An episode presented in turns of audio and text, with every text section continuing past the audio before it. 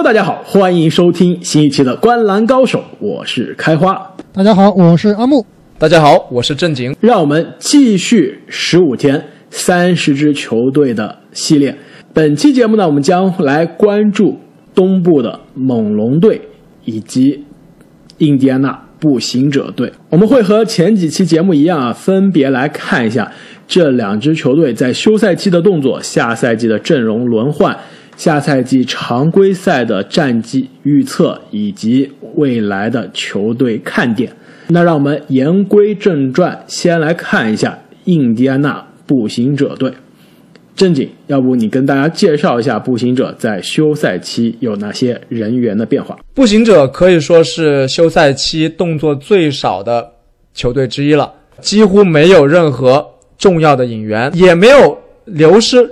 重要的球员只有 TJ 利弗离开了球队。那么他们在选秀大会上第二轮以五十四位选中了斯坦利和队内的贾斯汀霍勒迪以及桑普森进行了续约。下个赛季啊，他们的主力阵容应该和上个赛季几乎保持不变，那就是控球后卫布罗格登、得分后卫奥拉迪波、小前锋 TJ 沃伦。大前锋萨博尼斯以及中锋特纳。那么在板凳轮换方面啊，控球后卫的替补应该有阿隆霍勒迪以及 TJ 麦康奈尔。锋线方面的替补呢，有 2K 大神兰姆以及霍勒迪家族的贾斯汀霍勒迪。在内线方面呢，替补包括麦克德莫特以及去年的新秀比塔泽。那这里拉斯维加斯对于印第安纳步行者下赛季有什么样的预期呢？市场预期下个赛季步行者可以获得三十九点五胜，排在东部的第七名。那么换算成八十二场啊，大概是四十五胜左右。那上个赛季呢，步行者队是获得了四十五胜二十八负，换算成八十二场啊。大约是五十点五胜左右，所以下个赛季啊，拉斯维加斯是认为步行者的战绩将不如上个赛季。其实这一点我觉得是非常好理解的。我们之前聊球员的时候啊，就说过，这个逆水行舟，不进则退。步行者这个休赛期啊，虽然没有什么昏招吧，但是真的没有什么让球队阵容有实质性变化的操作。步行者可能是联盟唯一一个。一个主力和一个轮换都没有变化的队伍啊，真的是在这个休赛期不知道在干什么，是不是一直是陷入了跟凯尔特人的谈判导致对，虽然一个主力一个轮换都没有缺，但是他缺掉了非常重要的人 TJ 利弗啊，因为过去这几年步行者的建队思路就是搜集啊这个所有叫做 TJ 的人，你看上赛季啊他有 TJ 利弗、TJ 麦克康奈尔、TJ 沃伦，同时呢他还在收集所有叫做霍勒迪的人。贾斯汀·霍勒迪、阿隆·霍勒迪，其实我一直认为啊，这个朱霍勒迪是迟早要去步行者的，结果啊，步行者没有搞来。其实我一直非常期待步行者可以摆出 TJ 霍勒迪这个死亡不小的阵容。那看来步行者的管理层是有这个收集癖啊。虽然拉斯维加斯已经下调了步行者下个赛季的战绩啊，但是我仍然认为他有一些高估这支步行者队了。我预计步行者下个赛季的战绩啊。可能会不超过三十五胜，甚至掉出季后赛。这点我觉得倒不至于啊。其实我觉得拉斯维加斯给的这个战绩还是比较合理的。我这里给出的胜场是三十八场，略略低于他们的预期，也是能进入西部东部的第七名。如果步行者的阵容整个赛季都像我们刚刚说的这样啊，其实，呃，三十八场。或者三十七场真的是更加合理，比市场的预期稍微低一点。没错，我觉得步行者这个球队就是地板很稳，但是上限不高。而且我们知道，这个他这支球队啊，和之前我们聊到的公牛队有同样一个问题，就是常年球队的主力都是受伤的状态。如果下赛季的这个步行者能够全员健康的打打满，或者打大部分的赛季啊，他们进入季后赛是没有任何问题。但是能在季后赛走多远，那就很困难了。应该是。延续他们多年首轮这个一轮游的这样一个状态。那阿木提到这个健康问题啊，我认为恰恰就是下赛季步行者最重要的一个看点之一。队里面的大个子球员萨博尼斯到底能打多少场？小个子曾经的核心啊，这个奥拉迪波还能不能抓住最后证明自己的机会？我认为对步行者能不能达到刚刚两位所说的战绩啊，都非常重要。那么奥拉迪波其实在休赛期接受采访的时候啊，对自己还是非常有信心的，包括他曾经陷入交易流言的时候啊，对自己的预期都表明了这名球员对自己充满了信心。但是从上个赛季他的表现来看啊，我是打了一个问号的，不知道下个赛季他到底能恢复成什么样。还有第二个重要的看点啊。那就是老生常谈的问题，双塔兼容。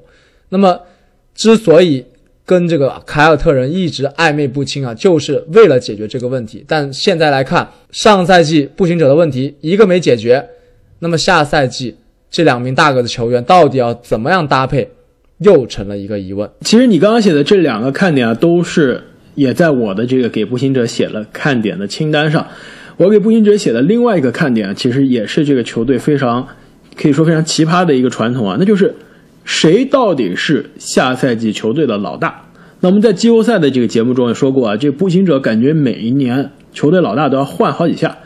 奥拉迪波来之前肯定是泡椒了，那泡椒的那笔交易之后换来奥拉迪波，奥拉迪波当了老大，当了一年多受伤了，后面感觉球队真正的不一定是老大吧，但是交易价值最高、可能最重要的人就是特纳了。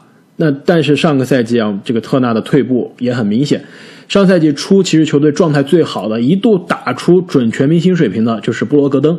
那布罗格登之后呢，球队整个常规赛打得最稳定，也最终真的是进入全明星的，就是萨博尼斯了。但是萨博尼斯没有进这个气泡，没有打季后赛，在季后赛甚至在季后赛之前的气泡赛中，这个火热的手感打遍全联盟的变成了沃伦。现在看来，这个球队每一个人。都当过老大，那下个赛季真的不知道这个球队的真正的核心在场上真正的这个有话语权的人是谁？你们觉得会是谁？其实真的很难说啊。那在 NBA 里面，球队搞这种平均主义其实是挺致命的。当年的那支老鹰队啊，四名球星入选全明星的盛况还历历在目，但是在季后赛真的是被打成狗。所以步行者也面临着同样的问题。那么，两位对下个赛季的步行者这支休赛期没什么动作的球队有什么疯狂的猜想呢？那我这里的疯狂猜想啊，也是延续我之前的关于字母哥的疯狂猜想的续集，就是奥拉迪波是字母哥离开雄鹿的第一块多米诺骨牌。此话怎讲？说今年是他合同年的最后一年。步行者目前看来呢，好像是没有意愿啊和和他来续约。但是如果他的合同到了，这个不续约人不就白白跑了吗？就没有任何不能留下任何价值吗？所以我觉得这个对于步行者来说啊，赛季中应该是会想要交易掉奥拉迪波的。毕竟他对于那些本赛季还想有所作为的一些球队来说啊，还是一块相当不错的拼图的。所以我预计奥拉迪波啊会在赛季中被交易，而交易的下家呢？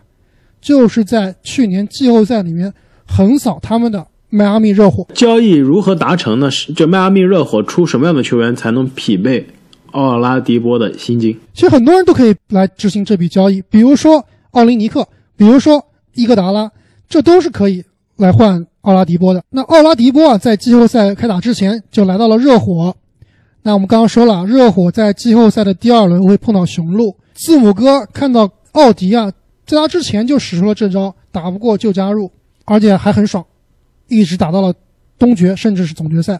所以这就解答了开花你上上期节目说的这个问题啊，就是字母哥他不愿意去做这个打不过就加入的球员。但是如果啊，奥迪是第一个吃螃蟹的人，字母哥是不是就没有那么多顾虑了呢？所以奥迪的加盟是字母哥下定决心，这个加入打不过就加入的这个团队的。导火索，阿木，你这个疯狂猜想真的是有一点天马行空和疯狂啊！首先，我觉得热火到底有多需要奥迪呢？可能真的是要奥迪赛季初打出非常亮眼的表现，并且热火这个后卫线，尤其是防守端啊，需要这么一个人，可能才会达成啊。所以，我认为，与其说奥迪会交易啊，更有可能被交易的，说不定是 TJ 沃伦或者是双塔。从而去解决我刚刚提到的内线兼容问题。既然讲到这个双塔的交易啊，其实我这边正好也给特纳安排了几个下家。这个我们知道这个休赛期其实呃，步行者啊企图用特纳先换这个海沃德一个先签后换，但是这个交易被安吉拒绝了。那其实特纳现在心里也知道了，既然我们都知道了，特纳自己也知道了，那球队是把自己放在这个交易市场上了。呃，那其实如果球队跟球员之间都有这样的默契，这也很可能啊，在这个不久的将来就会给这个球员找一个新的下家。你看这样行不行啊？雷霆和步行者交易，雷霆出乔治希尔加阿里扎，肯定要加首轮了，对吧？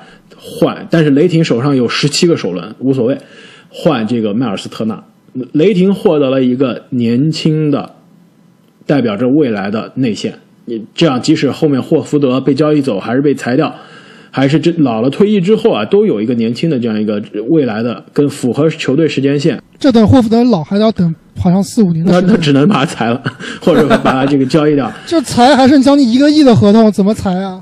呃，但是至少球队是有一个跟球队时间线符合的中锋啊。现在球队正儿八经的中锋就霍福德和穆斯卡拉了，这两个人没有一个是符合这支年轻球队的时间线的。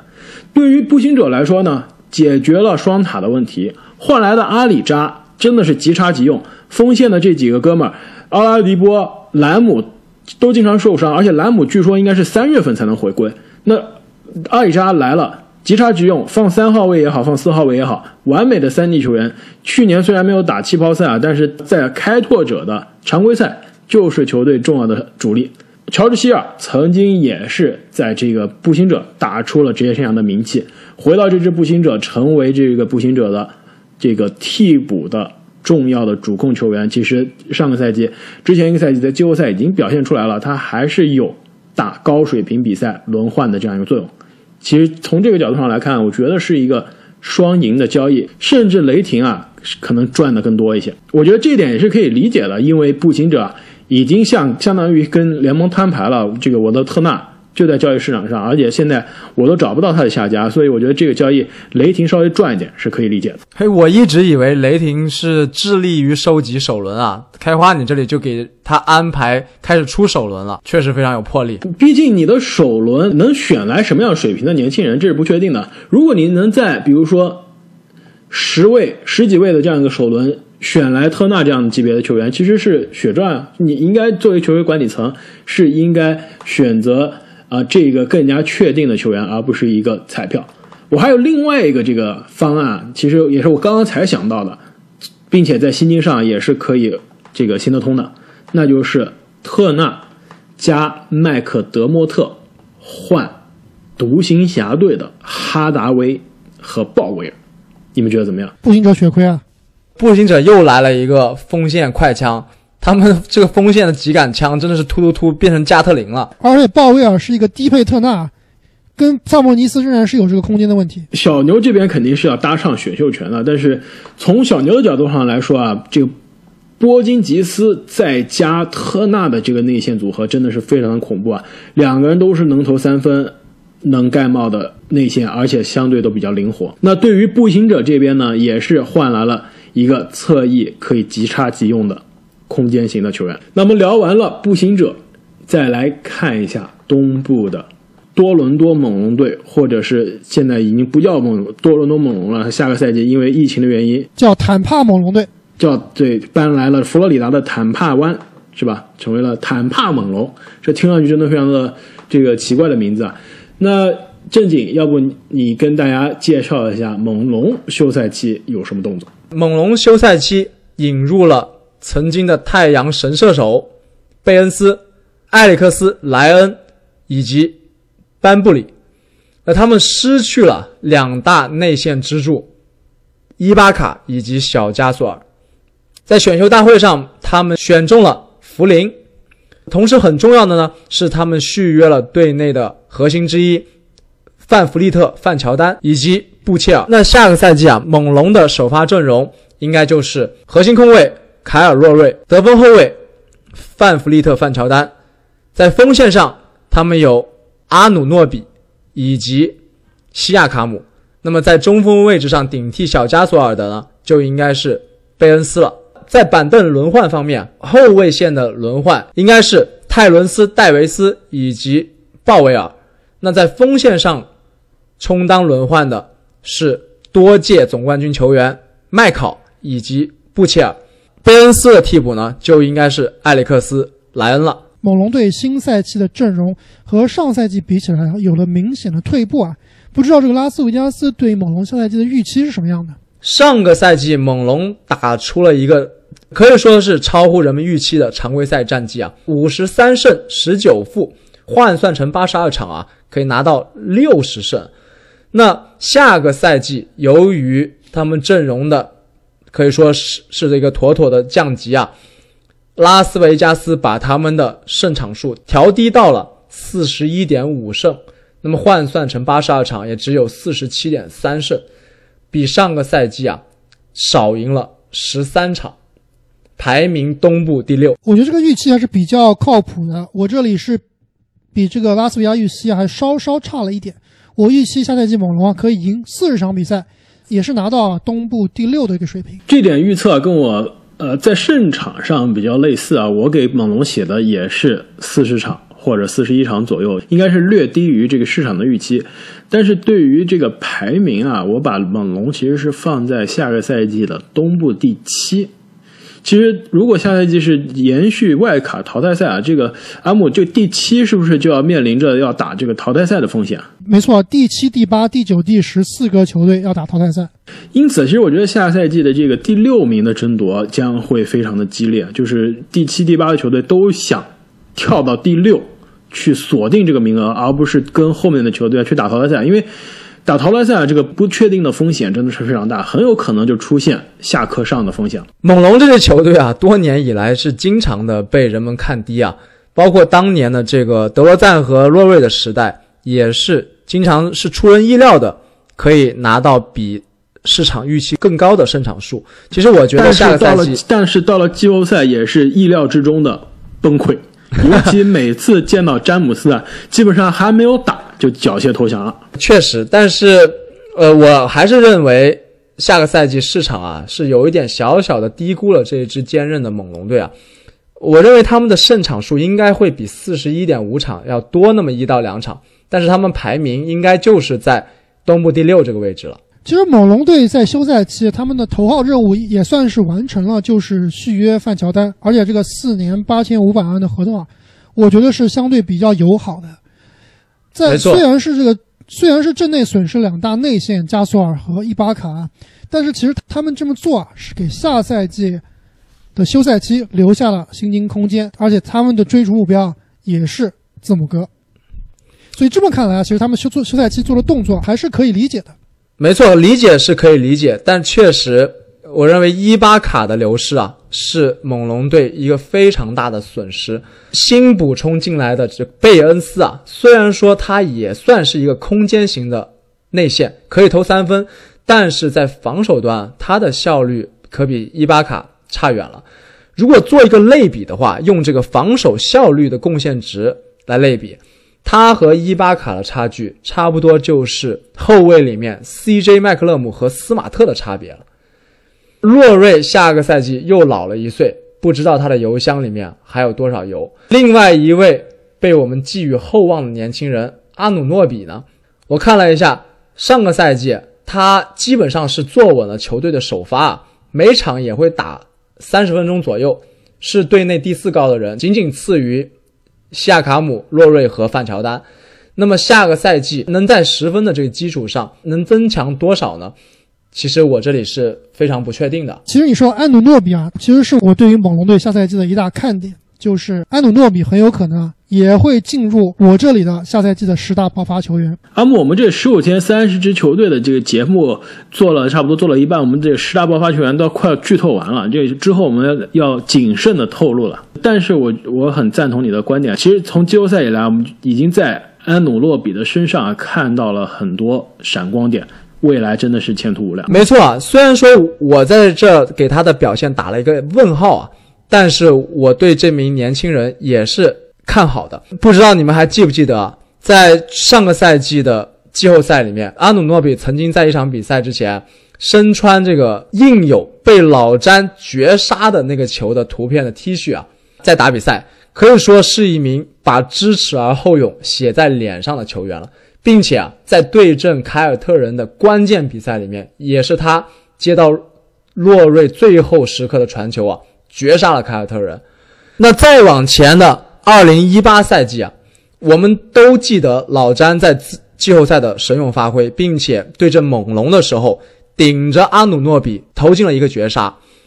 其实，在老詹的那个天神下凡绝杀之前啊，猛龙队是落后三分的，正是阿努诺比几乎在绝杀凯尔特人的同一个位置投进了一个关键的扳平三分。所以说，这个小伙子其实是有着大心脏的。如果给他足够的机会啊，他说不定真的能给我们惊喜。没错，而且我觉得下赛季一定会给他更多的机会。我觉得由于伊巴卡和加索尔的离开，而且他们这个休赛期签约了两个中锋啊，我觉得都不是非常的靠谱，所以猛龙在关键时刻啊，很有可能让西卡来打五，OG 呢来打四，鲍威尔来打三。以这个 OG 的强壮的身体以及他夸张的臂展啊，打四号位在身体上来说啊，其实是并不吃亏的。所以，OG 下赛季在猛龙的这个作用啊，不光是打这个三号位防对方的锋线球员，很有可能也会用他适当性的防一些内线球员。其实这一点我非常同意。我给猛龙写的有一个看点呢，就是他的内线黑洞如何填补。失去了加索尔，失去了伊巴卡，其实这对于球队的这个内线的灵活性啊，就是这个阵容适配的灵活性啊，这个造成了非常大的伤害。换来的莱恩和这个贝恩斯都是只能打五号位的。那其实球队这个五号位的水平首先是打了折扣了。四号位西卡的替补现在也没有了。这西卡到底替补是谁呢？这个布希尔其实更多也是一个灵活型的五号位。打四号位其实是打不了的，投射基本上也是没有啊，所以说西卡都没有一个正正儿八经的四号位的替补。唯一合理的解释啊，就是阿努诺比有可能真的是要多打四号位，多打这个西卡下场，甚至移到五号位之后的这个四号位的位置，这样让上个赛季其实常规赛发挥非常好，其实，在赛季停摆之前啊，是周最佳球员的鲍威尔有更多上场的时间，我觉得这是有可能啊，球队下个赛季。这个更加年轻化、更加小球化的这样一个趋势。另外一个看点啊，就是你刚刚提到这个布歇尔，我觉得布歇尔很有可能在下赛季球队里面会承担更重要的责任，甚至很有可能在赛季中啊会顶替贝恩斯或者莱恩成为球队的首发中锋。虽然看上赛季他场均出场只有十二十三分钟，但是他的效率啊是非常高的。如果你看他这个每三十六分钟的数据啊，他每三十六分钟可以贡献。十八点一分，十二点二个篮板，以及恐怖的二点七个盖帽，这基本上就是一个戈贝尔的水平。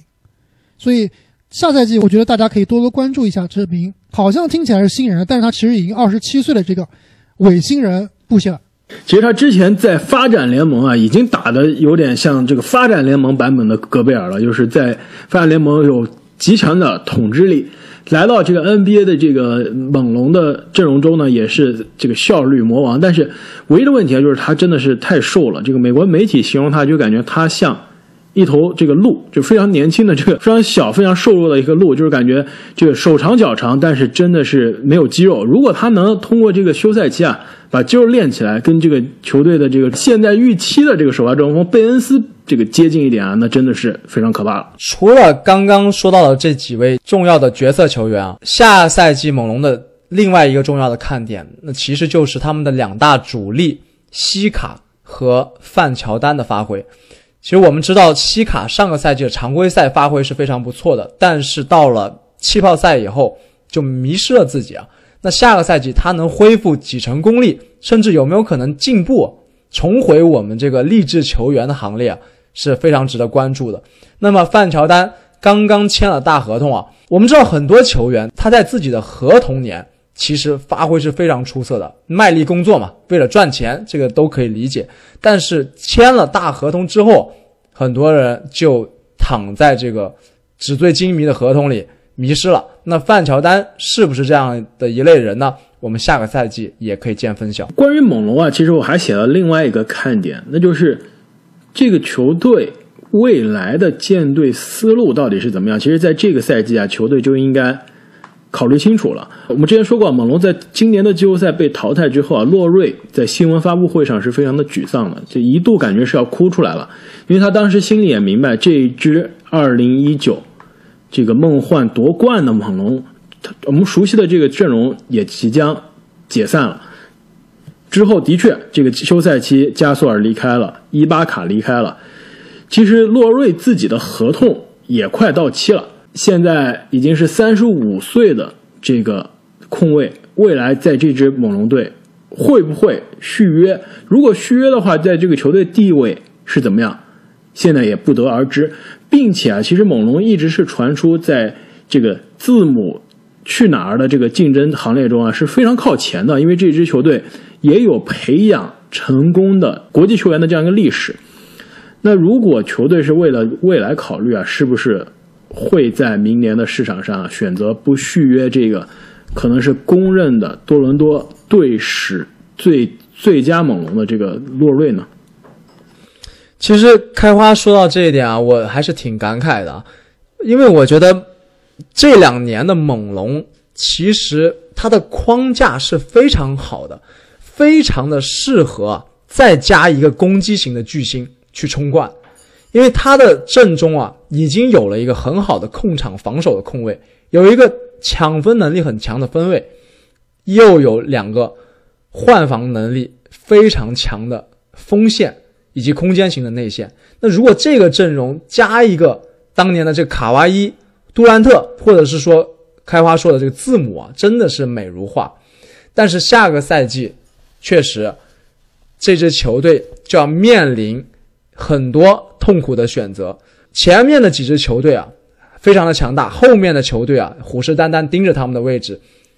猛龙确实也是到了这支球队的十字路口。其实我觉得这个续不续约洛瑞啊，真的是取决于下赛季在自由市场上能不能淘到这个字母哥。如果字母哥去了别的球队，或者留下留在雄鹿啊，我觉得大概率是不会给洛瑞一个大合同的。因为我之所以问这个问题啊，是因为球队其实下个赛季的这个薪金空间是非常的捉襟见肘的。现在看来，猛龙薪金空间很健康啊，但是马上范乔丹的大合同要生效了，西卡之前我们已经提前续约了，安努诺比，我们之前聊到很多二零一七年的这个新秀啊，都拿到了这个顶薪的提前续约，安努诺比也是二零一七年的，他其实也现在跟球队在讨论要不要提前续约。在我这个从媒体上看到的这个这个推测来看，安诺比的这个续约不可能便宜的，应该也是不一定是顶薪级别啊，但是也是会非常非常贵。猛龙应该会非付出非常大的代价，提前锁定这个年轻人，因此未来三到五年留给猛龙的薪金空间是非常少的。如果出于这个呃球队阵容完整性，甚至是情面的考虑啊，留下这个。呃，三十五、三十六岁的洛瑞啊，其实球队啊，薪金是基本上没有任何空间了。因此，对于这支呃一年前还是 NBA 总冠军的球队来说啊，下面这个赛季将会尤为的关键。那么，各位听众朋友们，对于下赛季的猛龙以及步行者有什么样的看法呢？请在留言区中。告诉我们，也希望大家给我们这个十五天三十支队的新赛季观战指南系列啊，多多提出你们的宝贵建议。那么本期的节目就到这里，我们下期再见，再见，再见。